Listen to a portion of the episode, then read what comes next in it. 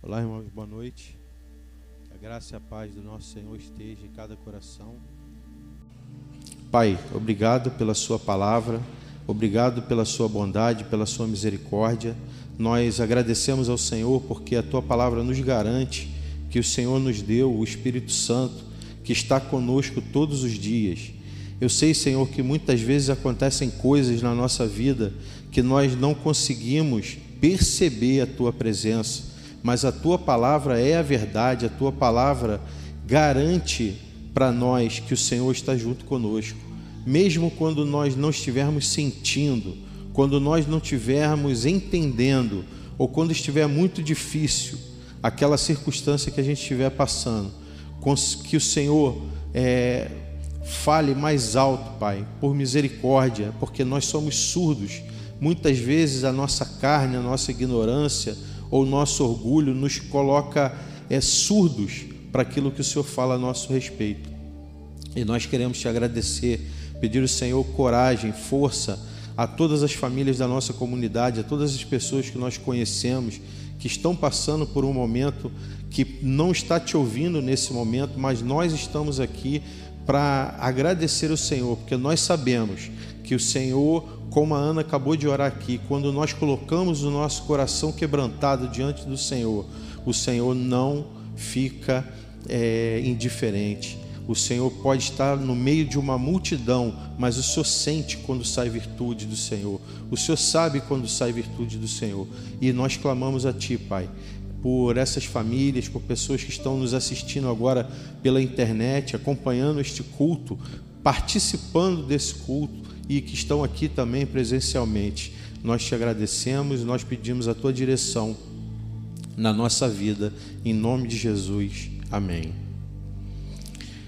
Bom, irmãos, é, eu queria também começar lendo um outro versículo que fala muito ao meu coração é, e no momento que a gente passa, aonde muitas coisas acontecem para nos envergonhar, nós precisamos reafirmar isso.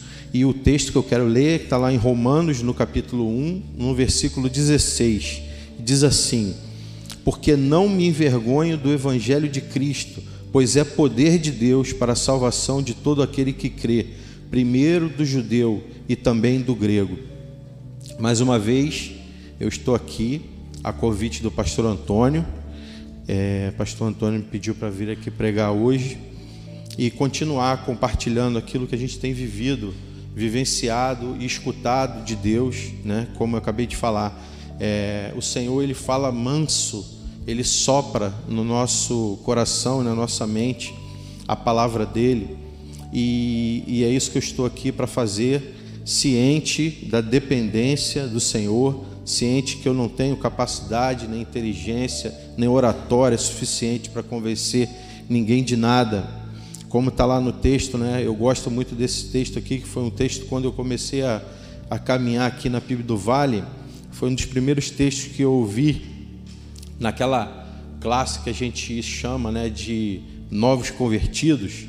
Eu escutei lá em 2 Coríntios 3:5, não que sejamos capazes de nós mesmos de coisa alguma, mas a nossa capacidade vem do Senhor.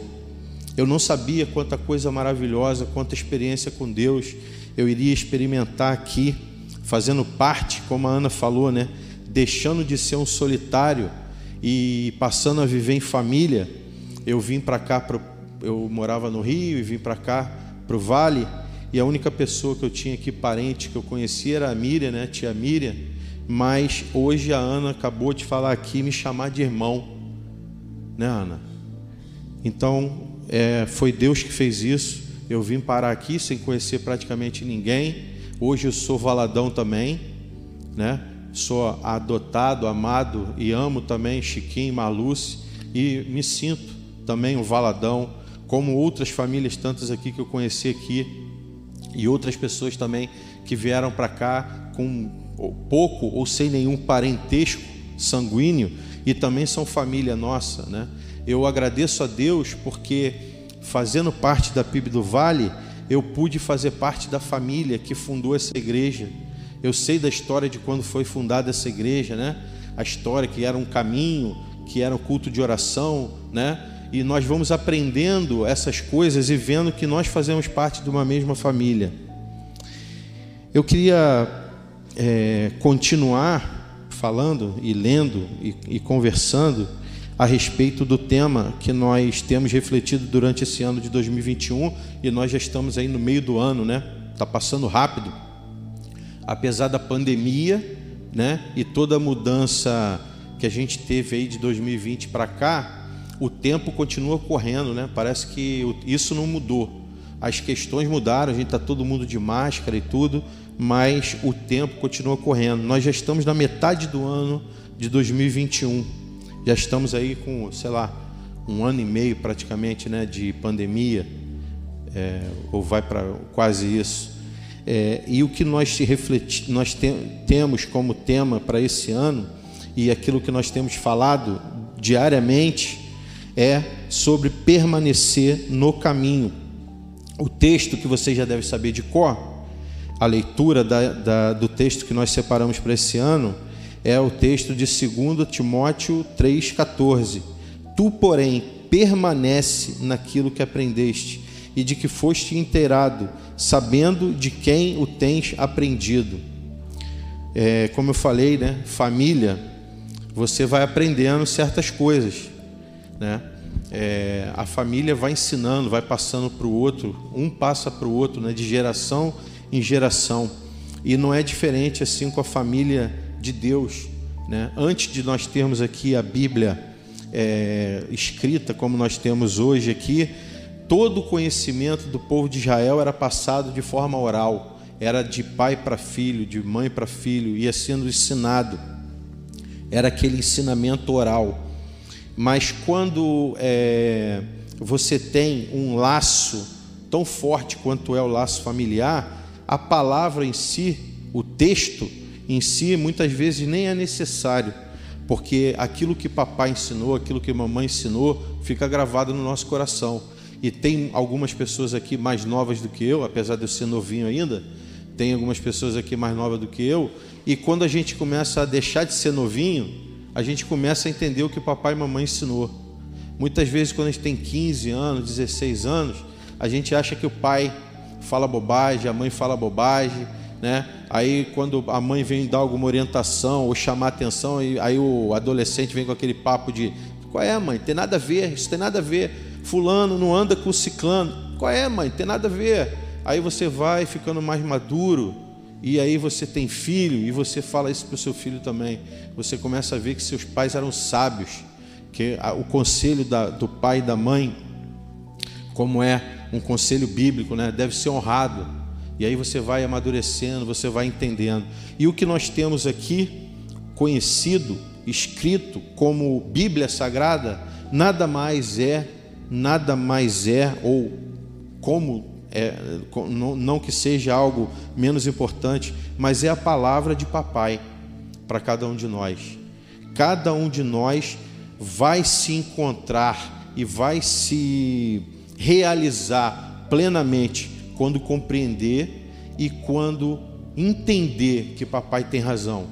Se converter, como a gente diz, né, essa expressão aí é, no, no nosso linguajar evangélico, se converter nada mais é do que aquele momento aonde você vai ter uma profunda reflexão e você vai entender que papai tem razão.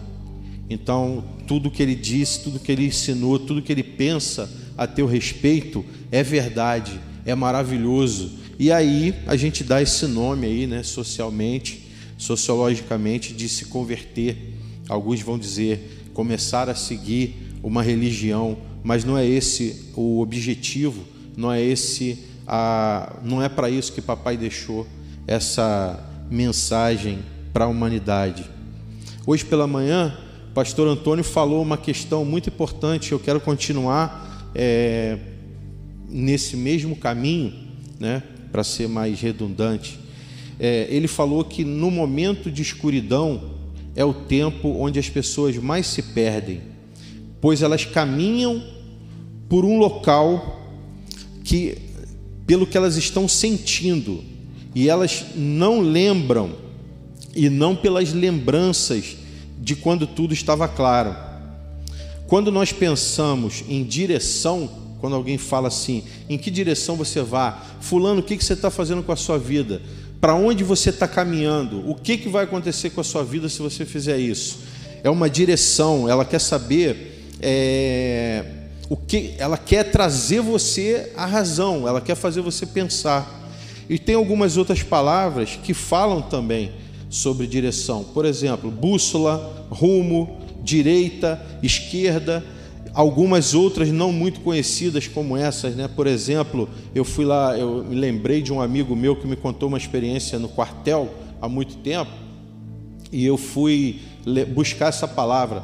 Tem uma palavra chamada azimuth, que é um conceito usado no sentido de direção né, para navegação e para topografia. Você traça lá um ângulo, não sei se é bem isso, né? Eu só estou querendo falar aqui da palavra azimuth. Você traça um ângulo e você tem que chegar em um determinado lugar. Esse ângulo é o azimuth, é aquela direção que você vai. Tô, tô ganhando um legal ali, tô beleza, né? Vou continuar. Então, o que, que acontece? Eu lembro de um amigo, eu nunca fui militar, mas eu trabalhava com um rapaz, ele era militar, e ele falou que uma vez ele recebeu uma ordem lá do comandante lá e ele tinha que fazer esse, esse tal do azimuth para a tropa ir naquela direção. E o que, que acontece? Ele calculou errado, a tropa foi para onde? Para o lado totalmente oposto onde deveria ir. O que, que aconteceu com ele? Tomou cana, ficou lá no xadrez lá, né? Porque calculou a direção errada.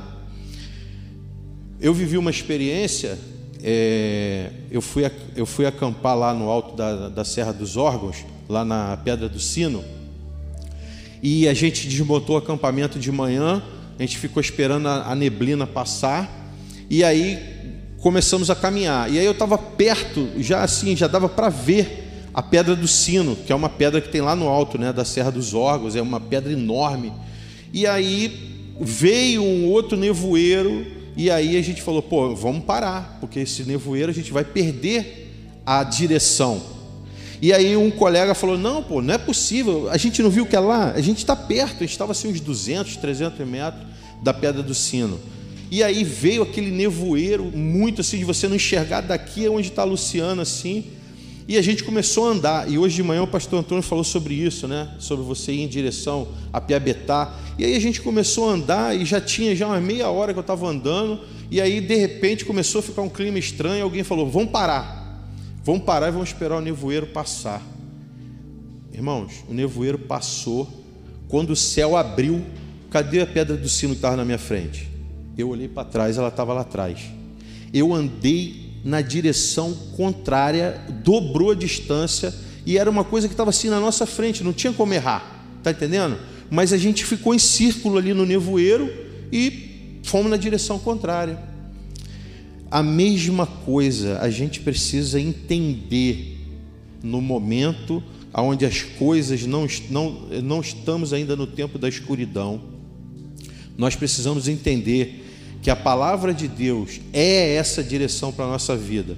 Tem uma outra palavra que eu gosto mais, né, e é essa que eu vou aplicar aqui, que é conhecida de nós também, é, nós conhecemos essa palavra, que é cânon.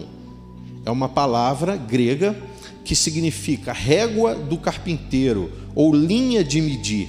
Quando a gente diz que a Bíblia é a palavra de Deus, que aqui é a escritura sagrada, e que aqui, é, vocês já devem ter escutado muito, né? a gente fala isso aqui na igreja é, corriqueiramente. A Bíblia é a palavra de Deus, aqui estão os livros que foram canonizados. Isso aqui é o cânon de Deus para a nossa vida. O que, que significa isso? A gente vai lá buscar na origem da palavra, é a régua, é isso aqui que fala o que é o caminho correto, como eu devo seguir. Não é o que eu acho, não é o que eu penso, não é o que eu estou sentindo. É isso aqui, é esta palavra que fala a verdade sobre o Elton. Não é o que o Elton acha do Elton, não é o que a mamãe do Elton acha do Elton, a esposa do Elton acha do Elton. É isso aqui, o que que isso aqui diz a meu respeito? Essa aqui é a régua. Esse aqui é o canon, é o canon Quando a gente diz, né, olha, é, esse livro é apócrifo, é porque ele está fora, ele não está aqui, ele não foi autorizado estar aqui, ele não pode ser servir de orientação para a nossa vida. E, e hoje, o que está acontecendo hoje, na pós-modernidade? Lembrando mais uma vez, né?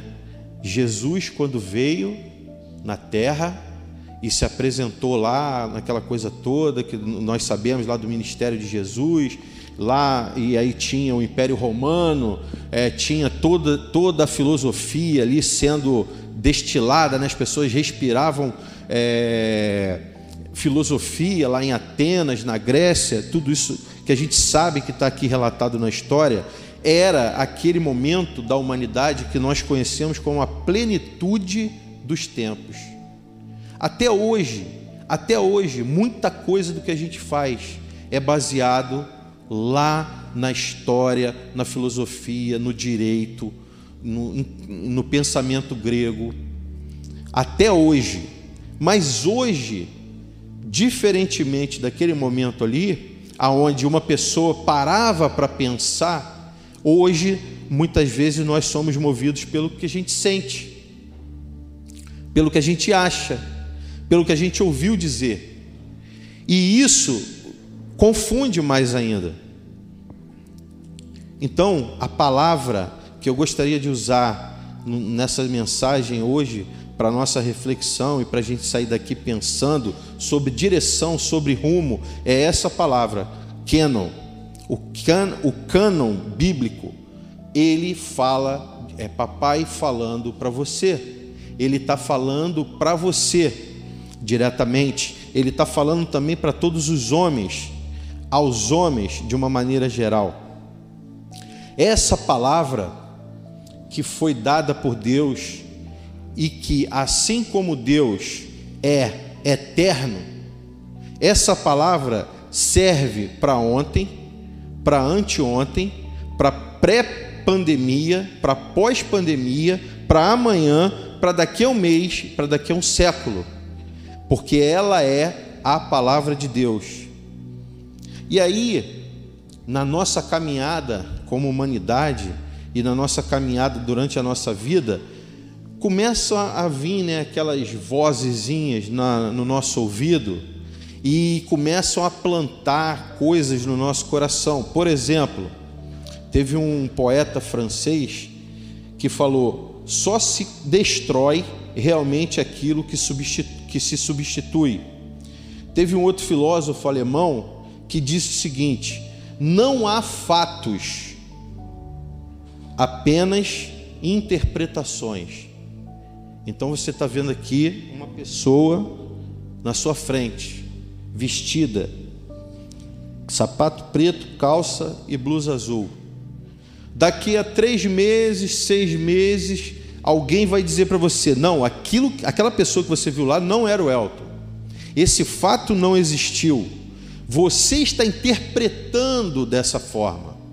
E aí abre uma linha, já que o problema é a interpretação, abre-se uma linha para que cada um interprete o que queira. Mas aí tem outro, esse filósofo alemão foi o Nietzsche que falou isso. E, mas aí tem uma outra pessoa que falou algo diferente. O Billy Graham, o evangelista americano, ele disse que a Bíblia é mais atual do que o jornal de amanhã. E eu concordo com Billy Graham e ele está dizendo, porque ele está sendo conduzido e guiado pelo Espírito Santo para dizer: não duvide do que papai falou para você, porque na hora que você começar a duvidar, ou na hora que você achar que não existem fatos, somente interpretação, você pode deixar de lado isso aqui. No mundo onde a verdade é relativa ou relativizada, você apresentar algo como vontade do Pai, eterno, imutável, e para todos os homens vai causar um problema. Vai haver um choque, vai haver um confronto. Por quê? porque vai a todo momento acontecer um, um movimento para tirar a centralidade da palavra e desviar a sua direção, que é o ponto central aqui da nossa conversa. O curioso, o curioso é que as pessoas de maneira geral se submetem a tudo, a qualquer tipo de lei, qualquer ordem, qualquer direcionamento, mas sempre tem uma pré-desconfiança ou uma pré é uma, uma, um, um pré-julgamento em relação à palavra de Deus. Olha só como é que é interessante. Eu peguei dois exemplos aqui é, para ilustrar isso. Ano passado, nós, por conta da pandemia, nós tivemos aí aquele auxílio emergencial do governo. E aí, muita gente falou: Poxa, eu não estou conseguindo receber o meu auxílio porque o meu CPF está com problema e não sei o quê. O que, que tem que fazer? Corre para acertar o CPF. Vai lá, a pessoa se submete. O que, que eu tenho que fazer? Sobe dois morros, desce dois morros, dá 50 cambalhota, paga seis polinhos chinelo, a pessoa vai, ela se submete, ela faz. Mas aí vem Deus e fala: faça isso. Não, mas eu não vou me submeter a isso. Aonde está dizendo que a palavra de Deus é isso mesmo? Aonde, como é que você me prova que esse livro foi que foi escrito por homens? Quem aqui já não ouviu isso, né? Quando há um movimento para qualquer coisa, o homem se sujeita, mas quando é para fazer a vontade de Deus, quanto questionamento, quanto, quanta pergunta, quanta dúvida.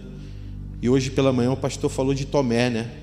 Que Tomé, Tomé fez isso. Tomé falou: Não, calma aí, estão falando, vai, deixa eu ver, eu quero botar a mão, eu quero, eu quero entender, eu quero saber, eu quero a prova, qual é a prova que você tem? E nós estamos vendo isso hoje, porque nós estamos falando do tempo da escuridão. Nós estamos vendo hoje, por exemplo, eu vi ontem uma notícia é, no, no, num grupo que eu participo de WhatsApp onde a pessoa falou assim: Olha só aqui, ó, o pastor R.R. Soares se internou, ele está com Covid, olha só. E aí, um monte de xingamento lá. Ele não fala que cura, a igreja dele cura, isso, aquilo, outro. Agora ele vai lá para o hospital lá. Nós estamos vendo, porque cadê a prova? Cadê a prova? Para que, que você tem fé se está todo mundo morrendo de Covid? Não estão fazendo esse questionamento? Para que, que você tem fé? Para que, que tem que abrir igreja? Por que, que você não cultua em casa? Teu Deus não está em todo lugar? Por que, que você não fica em casa então e cultua Deus em casa? E nós estamos vendo as perguntas, as, as, os pedidos de prova. Cadê a prova? Cadê de que isso aí que você fala, que você prega, funciona? Me dá a prova. Essa é a humanidade no seu comportamento normal, querendo tirar você da direção. A maioria, ou melhor, desculpa, a maior ameaça que o homem está enfrentando hoje, eu já falei isso aqui numa outra vez, não é o Covid, não é o Covid, já foi a AIDS na década de 80, hoje é o Covid, amanhã eu não sei o que, que vai ser a maior ameaça que o homem enfrenta é a tentação demoníaca de ser cego, de permanecer cego, de tirar de você a clareza do entendimento sobre as Escrituras. Essa é a maior ameaça que você enfrenta, que não vai ser resguardada com álcool e máscara, vai ser resguardada com aquilo que a gente vai ver aqui daqui a pouco, que o salmista nos orienta.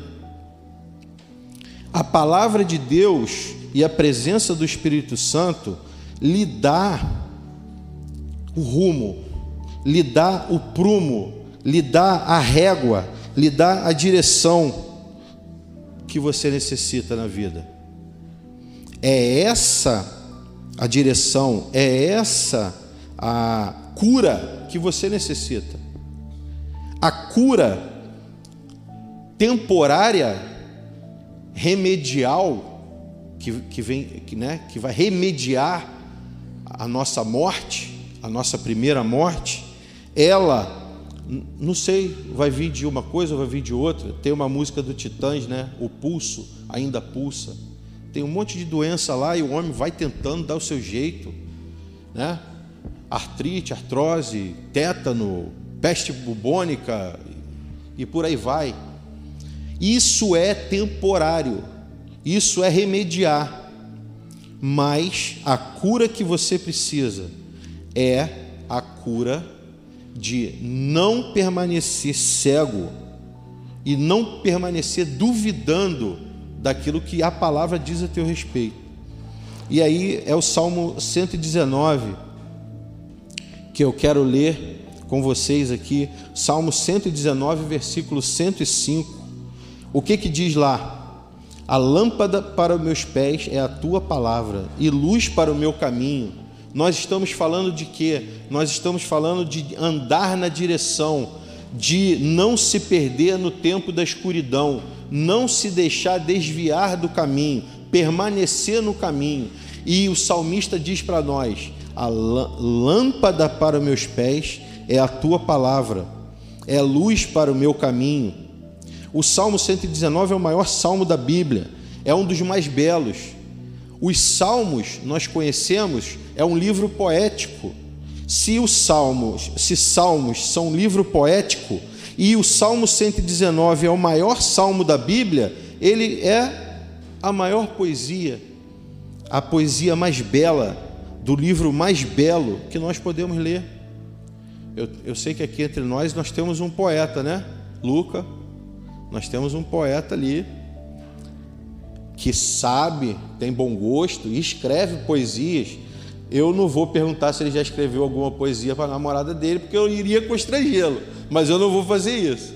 Muitas, muitas. Então, o, o Luca, olha só, vou te dar uma dica aqui de um homem casado. Quando você quiser ficar bem na fita, lê o Salmo 119 com ela.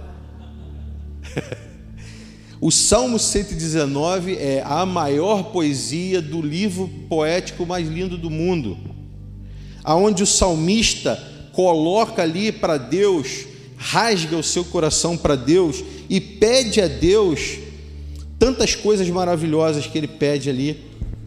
Eu listei algumas.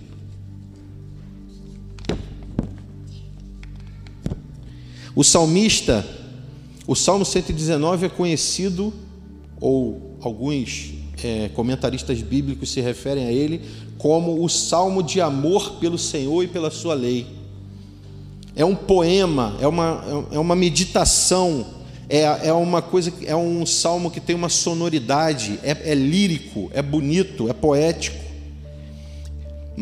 Mas ele não fala de amor à sua lei como se fosse a lei que a gente está entendendo aqui, o Código Civil, uma lei civil.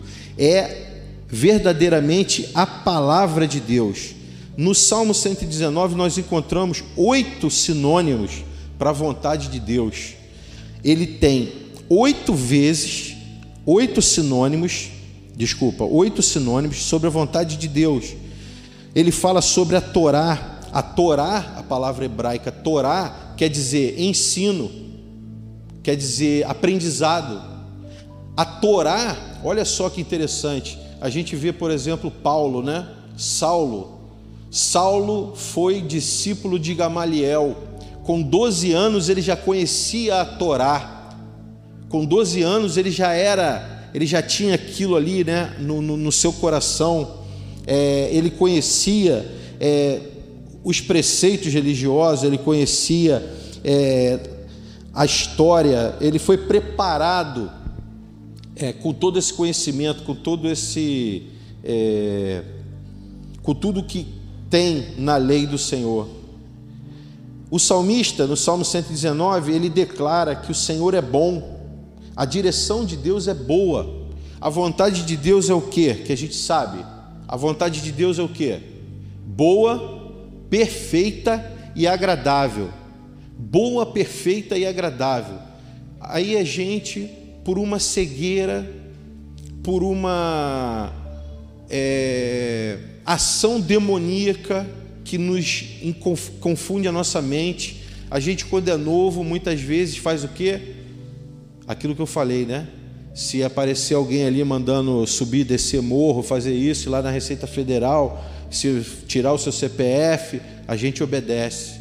Mas a palavra de Deus começa a vir aquelas coisas na nossa cabeça para nos inculcar desde pequeno.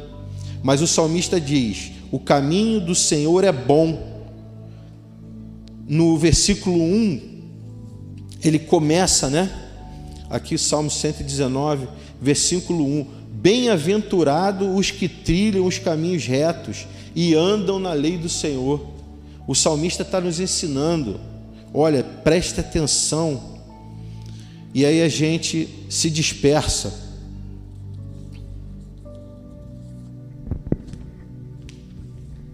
O salmista também pede ajuda ao Senhor. Ele é humilde e pede ajuda ao Senhor. Ele se coloca numa posição de dependência, não de autossuficiência. Ele pede força ao Senhor. Ele pede poder ao Senhor no Salmo 119, mas ele não pede poder para fazer Shazam, ele pede poder para entender e se submeter diante o que ele tem entendido sobre misericórdia. Ele é devoto à Torá, ele lê a palavra, ele gosta de aprender, ele não acha chato a Bíblia. Ele pede luz ao Senhor. E o que que o Senhor diz lá em Mateus 5? para os seus discípulos: Vocês são sal da terra e luz do mundo. O salmista pede luz ao Senhor. O salmista declara: Senhor, eu amo a tua lei. A tua lei não é chata. A tua lei não é retrógrada. A tua lei não está desatualizada. A tua lei não precisa de revisão. Eu amo a tua lei, Senhor. A tua lei é perfeita. A tua lei é maravilhosa aquilo que eu não estou entendendo, o que eu não estou sentindo, a Ana falou sobre sobre na oração aqui, não foi, Ana? Você falou sobre sentir. Muitas vezes você vai vir à igreja ou você vai abrir a Bíblia em casa para ler e você não vai sentir nada. Não vai arrepiar o braço, não vai passar uma, uma estrela cadente na hora, não vai acontecer nada, mas a palavra de Deus ela está trabalhando no seu coração, ela está moldando o seu caráter, ela vai fazer você se reconhecer, porque a palavra de Deus ela entra, né? Ela entra na, como ali é, no, na, no, no meio das medulas ali, vai separando, como uma faca, né? Que o texto diz. A tua palavra é lâmpada. O salmista também diz isso, que foi o, versículo 105 a, a sua palavra é mais do que vale mais do que ouro fino. Os retos de coração seguem os teus juízos. E no final ele termina dizendo: Senhor, permita que a minha alma viva. Tudo isso, irmãos, que a gente está falando aqui, que o salmista humildemente se coloca e declara essa poesia, essa coisa maravilhosa. Tudo isso aqui que ele coloca foi canonizado. Tudo isso que ele colocou, que o salmista colocou, serve para a nossa vida, serve para nos instruir, serve para nos ensinar, porque está aqui na régua, está aqui no cânon. Ele não é, deixa eu ver se esse texto aqui serve para Daniele ah, 90% serve para Daniel, 10 não. Ah, deixa eu ver esse texto aqui serve para o Emerson. Ah, 75% serve, 25% não. Esse texto serve a todos os homens, 100%. 100% do, de todos os homens ele fala porque é a mensagem de papai para todos os homens. Não é para um homem, para um escolhido, para um ungido, é para todos os homens. Mas aí, o que acontece? É, é a, como, como a gente fala no, no futebol, né? Muita malícia e pouca perícia. O cara quer fazer uma coisa, mas não consegue. Aquilo que Paulo também já falou, né? Senhor, eu às vezes faço coisas que eu não quero, e tem coisa que eu quero fazer, sei que a Sua palavra diz, mas não consigo. O que, que vai ser preciso então, nesse tempo de escuridão, de pandemia que nós estamos vivendo? É uma coisa que eu me lembrei agora, há um, há um tempo atrás, né? Um congresso de juventude que nós fizemos aqui em Magé, e o tema do congresso era Nadando contra a Maré. Cada dia que passa, nós vamos precisar nadar contra a maré. Porque cada dia que passa, lembra que eu falei? A verdade é relativa, a verdade é relativizada. Mas a verdade, a palavra de Deus, ela é eterna, ela é imutável. Como que você encaixa uma coisa que é imutável num mundo que quer mudança o tempo todo?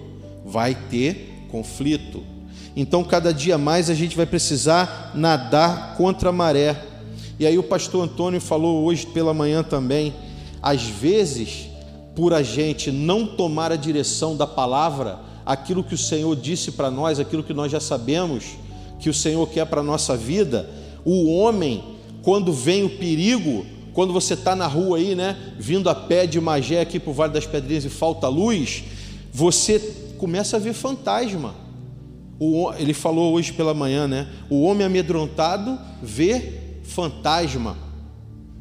Por que, que o, o temor prende a gente e luta para nos prender?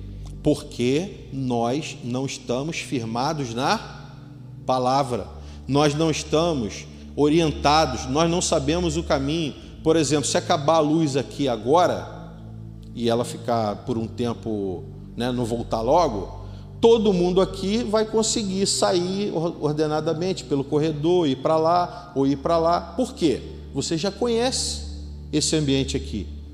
Você já está é, familiarizado com esse ambiente aqui. Mas se você estiver na primeira vez num lugar e isso acontecer, o que, que vai acontecer contigo? Você vai ficar parado no lugar, esperando a luz voltar, torcendo para a luz voltar.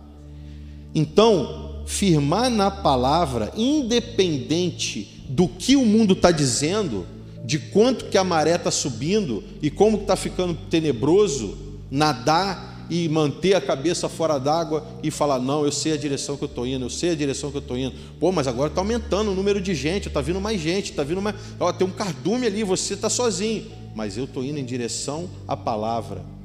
Você vai nadar contra a maré.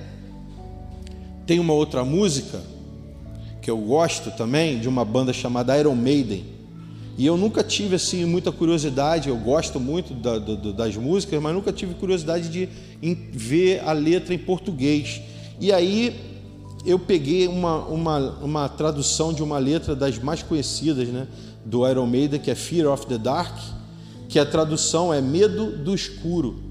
É curioso como a letra, e é uma música conhecida, né, mundialmente conhecida, é, eu comecei a gostar mais de rock and roll justamente na adolescência, que aí você fica rebelde, todo mundo né, é, anda de preto, bota uma caveira no peito, bota um lenço na cabeça e, e é, coturno e vai embora.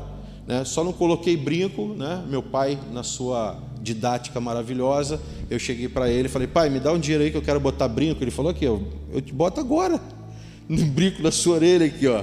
E aí eu desisti, né? Mas eu poderia estar aí hoje com um brinco, nada contra quem usa brinco, tá? Estou falando da, da, minha experiência. Eu acho que não iria ficar muito bem eu hoje com um brinquinho aqui na orelha, no meu caso, né? Pode ficar bem para outra pessoa. O que, que a música do Iron Maiden fala? Olha só que interessante.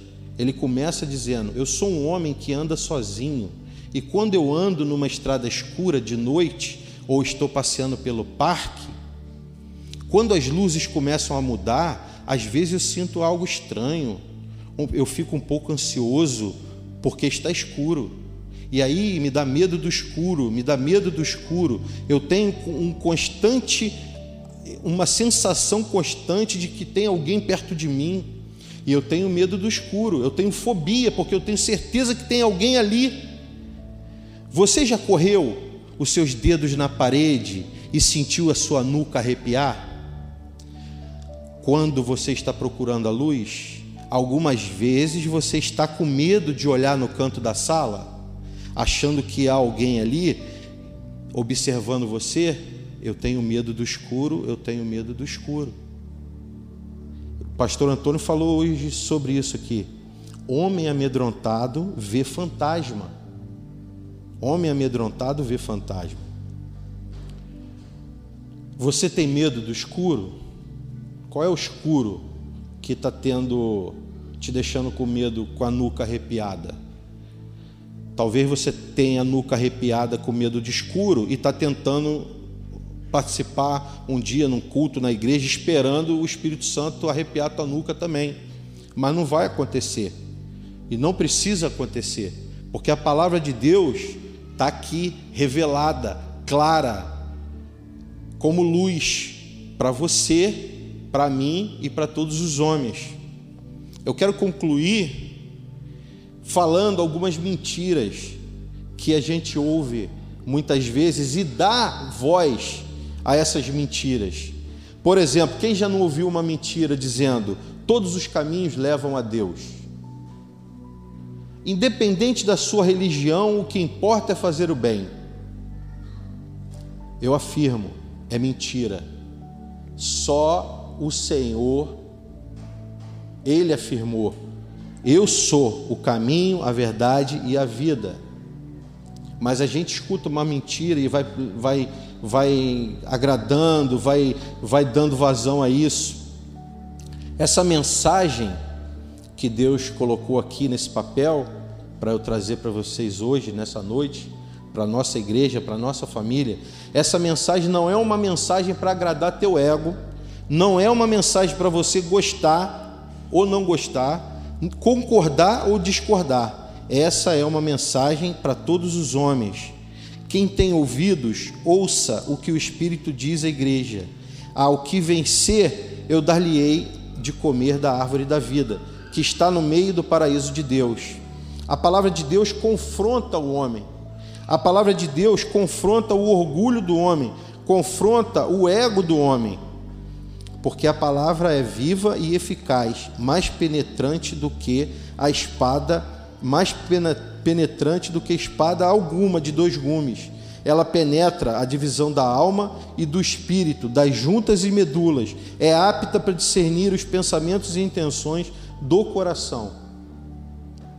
Pastor Antônio falou hoje pela manhã: se você não estiver bem alicerçado no tempo da escuridão, você vai se perder ou vai dispersar. Eu quero terminar convidando você a ter uma vida de salmista, uma vida entrelaçada com a verdade, independente do teu sentimento. Uma coisa, uma das coisas, uma das mentiras que me prenderam durante mais tempo era quando alguém dizia assim para mim: Elton, você já aceitou Jesus como seu Senhor e Salvador? Eu falava, pô, esse cara está querendo me levar para a igreja dele. Esse cara está querendo, vai, ele quer se dar bem em cima de mim de algum modo. Olha como eu era tão ignorante, tão cego. O que que eu tinha para ele levar? O que, que eu tinha para ele roubar, para ele se dar bem? O que, que eu tinha? Absolutamente nada. Uma pessoa insegura, medrosa, uma pessoa que, como Ana falou, solitária, que não queria deixar ninguém se aproximar para conhecer profundamente, verdadeiramente.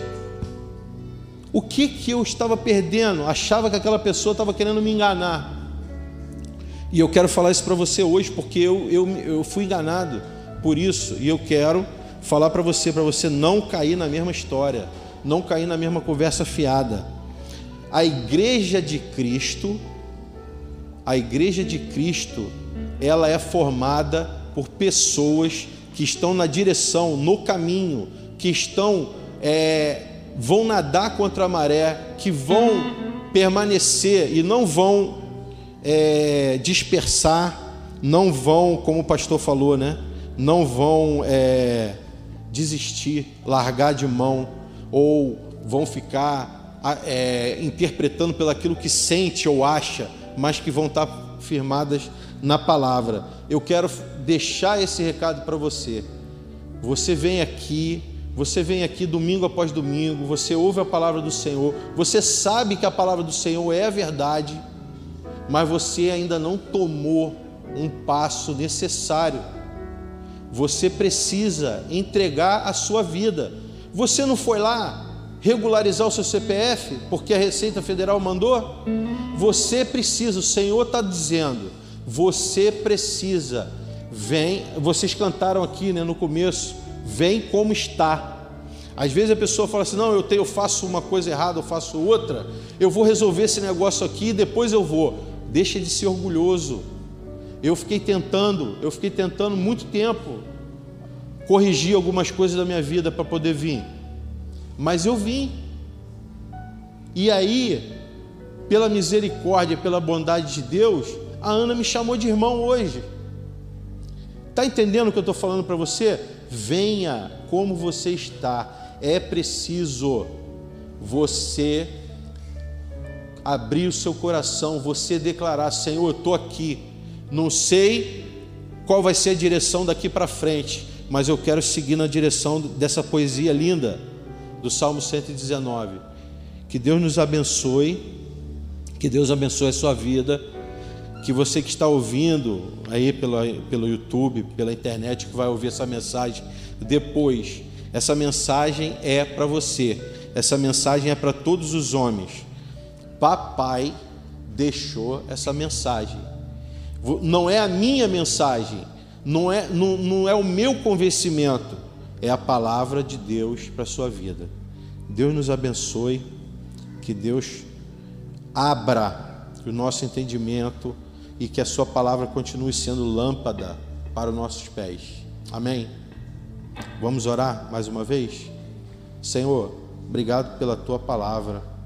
Eu não sei, Pai, quanta coisa maravilhosa o Senhor ainda quer revelar para nós a, a, pela Sua palavra. Eu sei que tudo aquilo que o Senhor já revelou me deixa completamente maravilhado.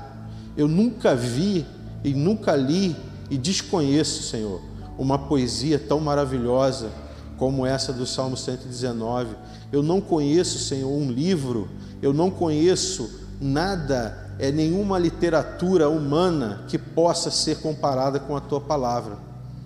Nós sabemos, Senhor Deus, que cada dia que passa ficará mais difícil para nós nos, nos, é, nos moldar a tua palavra nós sabemos que é doloroso. Cada um de nós aqui sabe, já viveu experiências com o Senhor, de como o Senhor vem nos moldando, de como o Senhor vem trabalhando no nosso coração, na nossa mente.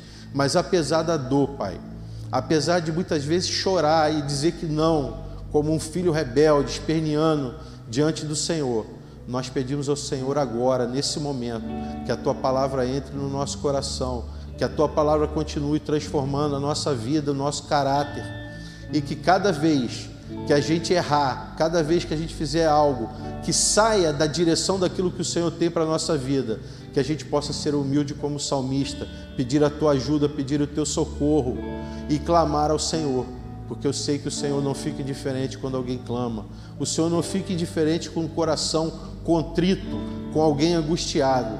Eu sei, Pai, muito obrigado. Obrigado porque eu sei que o Senhor tem derramado virtude sobre a tua igreja não só sobre a PIB do Vale, mas sobre toda a terra, Pai. Continue nos dando força para passar o momento de escuridão, guiado pela tua palavra. É a oração que nós fazemos em nome de Jesus. Amém.